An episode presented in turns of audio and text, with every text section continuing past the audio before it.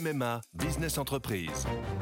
Sandrine, qui dirige une entreprise de conseil, a pris une décision. Oui, cette année, c'est décidé pour ma vie pro et ma vie perso, c'est MMA. Pardon, mais ce ne sont pas les mêmes besoins. Pas les mêmes besoins, mais le même agent MMA qui me connaît bien. Disponible et à 5 minutes de chez moi, je sais que je peux compter sur lui. C'est décidé, c'est MMA. Bonjour, voici l'éditorial du Figaro du 29 décembre par Philippe Gély. Faux modèle.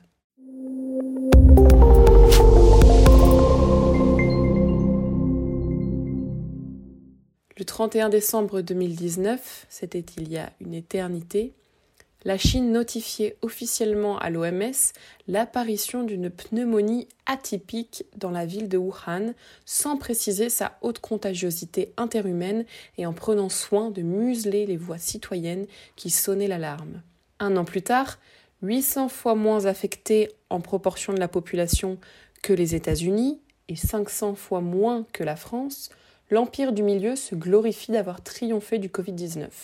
Même s'il faut se méfier des chiffres officiels, on voit bien que les hôpitaux ne sont pas sous tension, que les Chinois vivent à nouveau presque normalement et que l'économie repart à la hausse, tandis que nous restons entravés entre confinement et couvre-feu, accablés par la récession, la dette et le chômage.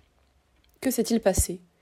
Le dictateur rouge Xi Jinping estime avoir démontré la supériorité du modèle socialiste aux caractéristiques chinoises sur nos démocraties brouillonnes et indociles.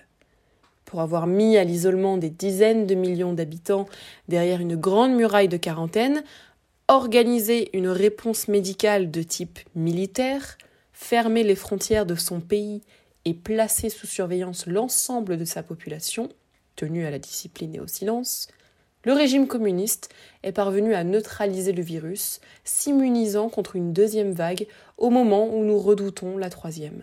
Cette victoire est porteuse d'un nouveau péril. Le surcroît de confiance qu'elle a fait naître chez les dirigeants chinois se traduit par une agressivité décuplée envers Hong Kong et Taïwan, sur l'Himalaya comme en mer de Chine du Sud.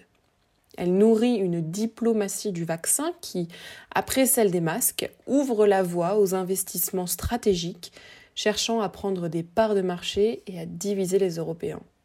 Elle justifie enfin un durcissement de la répression intérieure au détriment des minorités comme des lanceurs d'alerte.